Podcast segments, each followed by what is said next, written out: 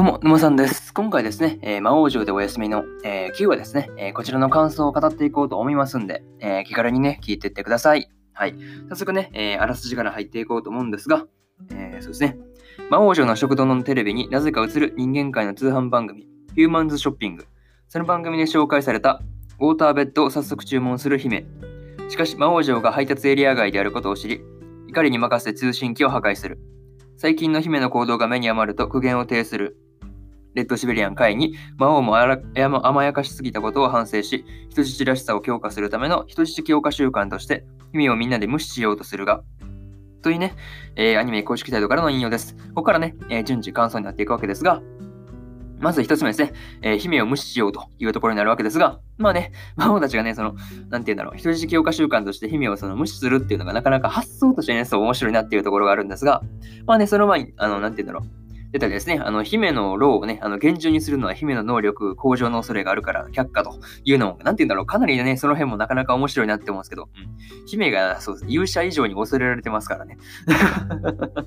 うん、そういうところが結構そう、魔王女とお休み面白かったりするなっていうところがあるんですが、まあ、っていうかあれですよね、あの、無視するのに困る魔王女の魔物たち結構優しすぎますよね。そうそうそう。毎回思うんですけど、そう、優しすぎるなっていうところを思うのと、まあ、あげくね、あの、黄昏、黄昏とかね、そう、レッドシベリアン海と悪魔修道士がですね、あの、首輪をつけられてね、そう、姫に連れ回されてるのもなかなかそうだな、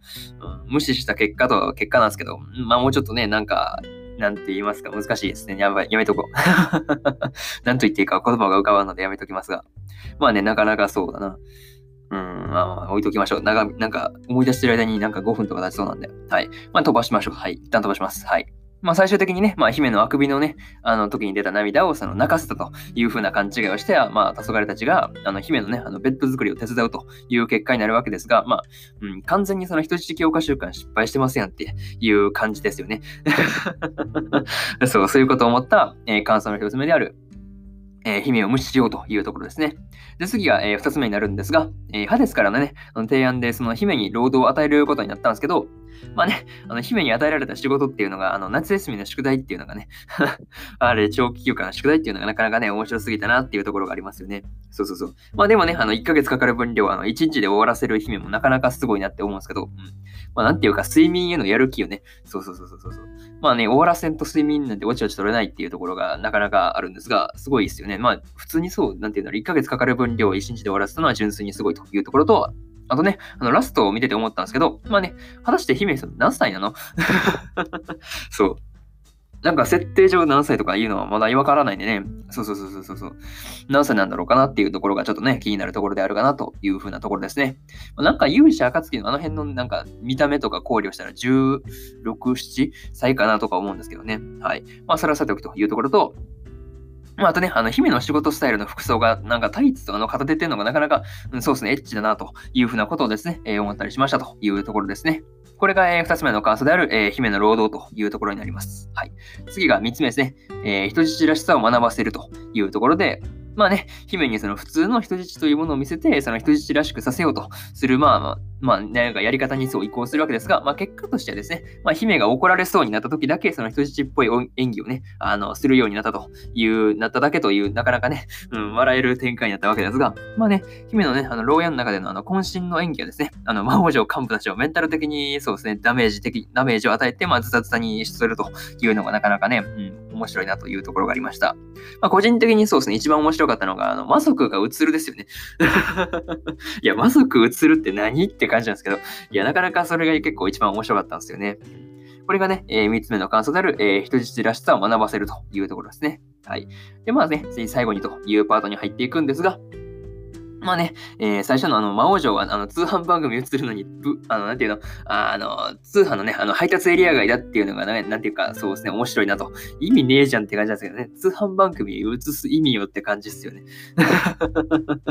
そう、意味ねえじゃん。買いたいって思っても買えないっていう、なかなかね、うん、もはや通販番組としてどうだっていう感じなんですけど、まあね、うん、あとそうですね、結局ね、まあ、人姫にね、あの、人、人質らしさをまあ、押してるのはまあ、無理だっていうのがね、まあ、今回で、まあまあまあ、はっきりしたというか、うん、ところがあるんじゃないかなというふうに思います。はい。まあ、あとそうですね、ラストで姫がね、あの、魔族は優しいのに、あの、どうして人間と争ってるのかというね、あの、確信をついたなんか、うん、一言を言ってたんですけど、まあ、なんかそれがね、どう話に影響してくるのかとかですね、なんかその辺が気になるなっていうところで、えー、今回のね、えー、魔王城とお休みの、えー、9話の感想ですね、えー、こちらを終わりにしようかなというふうに思います。はい。ね、1話から8話の、感想をですね、過去の放送でも語っておりますんで、よかったら聞いてみてください。はい。多分ね、えー、放送本数が探すのが面倒だと、探すのが多分ね、面倒だと思うので、えー、Twitter の方ではですね、えー、放送回をまとめたツイートをね、あの、フリードの方で共有してますんで、えー、よかったらね、え、見てもらえればいいかなというふうに思います。はい。で、えー、Twitter は、え、そうですね、放送の、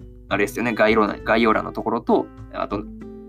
あれですよね、ラジオがどういう番組なの？このね、あの、まあ、番組説明みたいなところに、まあ、ツイッターのね、あの、リンクを貼ってるんで、よかったらそっちから飛んでもらえればなというふうに思います。はい。でね、えー、っと、そうだな。えー、今日はね、えー、他にももう一本撮っておりまして、えー、魔法科高校の劣等生来訪者編の、えー、10話の感想ですね。えー、こちらを語っておりますんで、よかったら聞いてみてください。はい。で、そうですね、明日は、えー、3本語ります。明日3本ですね。えー、3本なんですけど、えー、明日は、えー、っと、そうですね。ドラゴンクエスト大の大冒険の、え、第11話の感想と、えー、呪術廻戦の11話の感想とですね、えー、日暮らしの中頃に GO ですね、の、えー、っと、10話の感想ですね、えー、この3本語ろうと思ってますんで、えー、よかったらね、明日も聞きに来てもらえると嬉しいなというふうに思います。はい。まあね、えー、こんな感じですかね。はい。えー、っと、今日はね、まあ土曜日というところでですね、まあね、1週間終わってね、皆さん多分お疲れだと思うんですけど、はい。まあね、うん、まあゆっくりするとかですね、まあなんかやりたいこととかね、うん、趣味に打ち込むとか、うん、なんかそうですね、日頃のね、あの平日の疲れを取っていきましょうというところですね。はい。まあ、沼さんはまあ昼からカフェにでも行こうかなというふうに思ってます。はい。まあ、こんな感じでね、えー、終わりたいと思います。えー、それではね、えー、皆さん良い一日をお過ごしください。え以上、沼さんでした。それじゃあまたね。バイバーイ。